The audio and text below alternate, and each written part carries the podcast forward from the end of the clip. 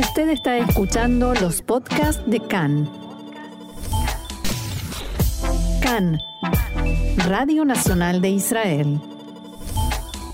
Seguimos en CAN, Radio Reca en español, Radio Nacional de Israel. Marcelo, hablabas de los coletazos, por decirlo de algún modo, del operativo Amanecer, de lo que sucedió en las últimas horas, en los últimos días aquí en Israel frente a la franja de Gaza. Y como sabemos, el aspecto mediático no deja de ser importante en ningún momento, ni antes ni después. Y por eso tenemos el gusto de conversar ahora, ya está en línea con nosotros, Lior Hayat, que es titular de la Dirección Nacional de Diplomacia Pública. Lior, shalom. Y bienvenido una vez más acá en español. Roxana Levinson y Marcelo Kisilevsky, te saludamos. Shalom Marcelo, shalom Roxana. ¿Qué tal? Shalom a todos. Un gusto y te agradecemos que estés con nosotros eh, porque, como decía, el tema mediático eh, es importante y queremos entender, en primer lugar, y que le cuentes, por favor, a nuestra audiencia, qué es la Dirección Nacional de Diplomacia Pública, antes de pasar concretamente a lo relacionado con este operativo.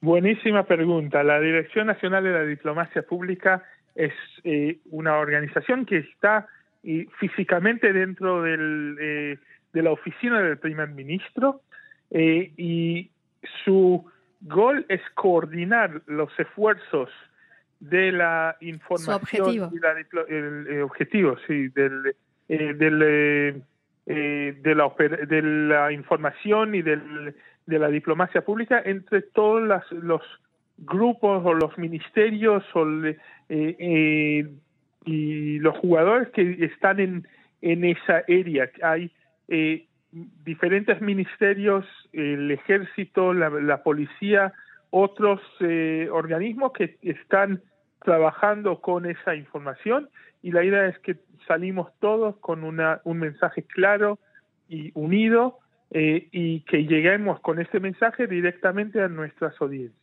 Uh -huh. Lior, justamente eso fue lo que se notó esta vez, un mensaje coordinado, coherente. ¿Qué cambió? ¿No había antes eh, dirección de diplomacia pública? ¿No funcionaba la coordinación? Es, tiene algunos, algunas razones, o creo que tiene algunas razones. Primero, es, es cierto, no había, y, y la, la, dirección existía, pero no había un director de esa dirección, y a veces el poner una persona en, el, en esa en ese lugar ya es parte de la solución. La segunda eh, razón creo que estamos eh, todos los jugadores en ese en ese campo conocen muy bien uno al otro. Eh, y yo cuando entré al, puesto hace menos de un mes y me preguntaron qué significa ser el director de esa de esa operación creo que es como un, eh, un entrenador técnico de un equipo de fútbol, en el sentido, y no solo un equipo de fútbol, de un equipo de estrellas. Cada uno sabe su trabajo. La, lo que necesito hacer es coordinar entre todos para que sea que, eh, que la suma de los, de los jugadores sea más que cada uno eh, separado, que sepan cada uno en qué lugar del campo tiene que estar y cuál es su responsabilidad, no solamente frente a su audiencia, sino también frente a los, a los otros jugadores. En general, Lior, cuando hablamos de audiencia, estamos hablando de los medios de comunicación extranjeros, es decir, además de esta coordinación eh, que estás mencionando en cuanto a un mensaje unificado. ¿Cuál fue el cambio cualitativo que vimos en este operativo? En cuanto Primero, a la... no es solamente para los medios de comunicación extranjeros. Ajá. Nuestra principal audiencia es el público israelí, que también necesita saber de, del gobierno un mensaje, lo que está pasando. Uh -huh. y, y, cuando tra eh, trabajamos juntos como equipo, el mensaje que sale del gobierno a la población es un mensaje unido y coordinado y, y, y lo pone, es parte de la fuerza que tiene la población, especialmente en una, una situación de emergencia como estamos eh, estuvimos viviendo en el, este fin de semana. Pero esto tampoco tenía coordinación antes, porque yo recuerdo varios operativos y, el mensaje siempre estuvo, el mensaje para la opinión pública interna de Israel eh, siempre fue más o menos para un mismo lado, digamos, no, no era tan grave el problema. Creo que, que no, no digo que ha sido tan grave como digo que necesita coordinación los ministros tienen que saber cuál es la línea que tienen que, eh, eh, que decir, cuáles son, eh, por ejemplo, las, los órdenes de la, qué tiene que hacer la familia cuando se suena la sirena. Esas cosas son importantes que no solamente el ejército lo diga, sino también los diferentes voceros del gobierno digan el mismo mensaje, que hay que estar en los lugares seguros, en los refugios, y que hay que esperar unos minutos después. Esas cosas salvan la vida de los ciudadanos de Israel y tiene que ser muy claro el mensaje eh, y, en diferentes idiomas, también para los, la población israelí, en ruso, en inglés, en árabe, eh, en, para que sepan todos lo que hay que hacer. En el ámbito de los medios internacionales se suele decir que siempre empezamos con desventaja, ¿sí? que, que arrancamos mal y que en algún momento, a pesar de que al principio de un operativo se justifique que Israel se está defendiendo, siempre en algún punto llega a la crítica. ¿Cómo se coordinó esta vez? ¿Cómo se hizo esta vez el trabajo de responder a algo tan duro y tan fuerte, tan indiscutiblemente desgarrador como la imagen de niños muertos? Y primero hay que entender que estamos en una situación que posiblemente puede ser una crisis eh, de imagen, crisis eh, de, la imagen de Israel. Los las primeras fotos y noticias que salieron de Jabalía, eh, entendemos que estamos, que necesitamos responder rápido. Cerramos los círculos que ya existen, que son gente como el vocero del eh, el portavoz del ejército de Israel y los eh, la, oficina del primer ministro su portavocía y otros jugadores y nos sentamos juntos para ver qué es lo que podemos decir lo que pasó ahí. Y muy rápidamente sabíamos dos mensajes. El primero es que no fue Israel es un mensaje importante. Eso es la primera cosa que tenemos que decir. Segundo, podemos decir claramente que fue la yihad islámica. Y aunque suena que los dos mensajes son iguales, no son.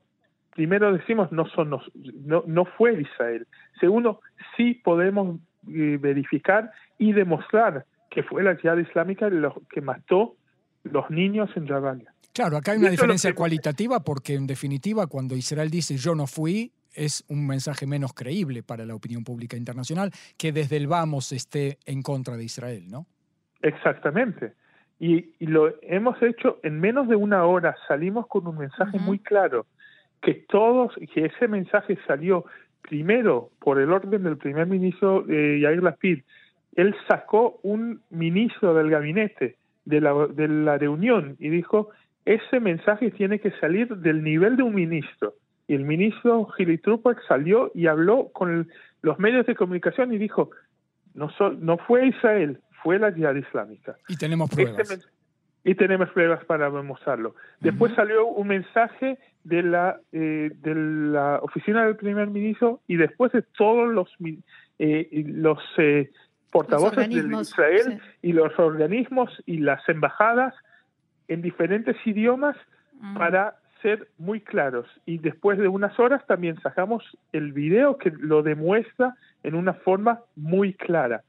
Y, lo importante es que también los, el ejército, por ejemplo, entiende que ese tipo de evento puede cambiar el ritmo del, eh, del conflicto y de la operación. Y tenemos que poner el énfasis en responder en forma rápida y muy clara con nuestro mensaje. ¿Ustedes notaron alguna diferencia en los resultados de este trabajo en los medios tradicionales y las redes sociales?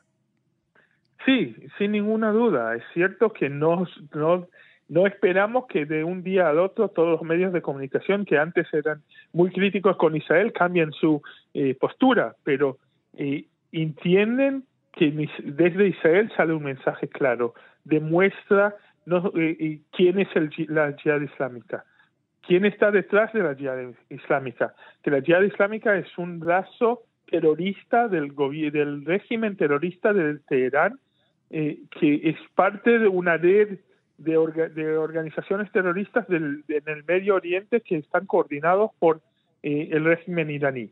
Irán. ¿Puedo eh, eh, aportar quizás o sumar una, una, hipótesis de por qué le fue un poco mejor a Israel en los medios de comunicación?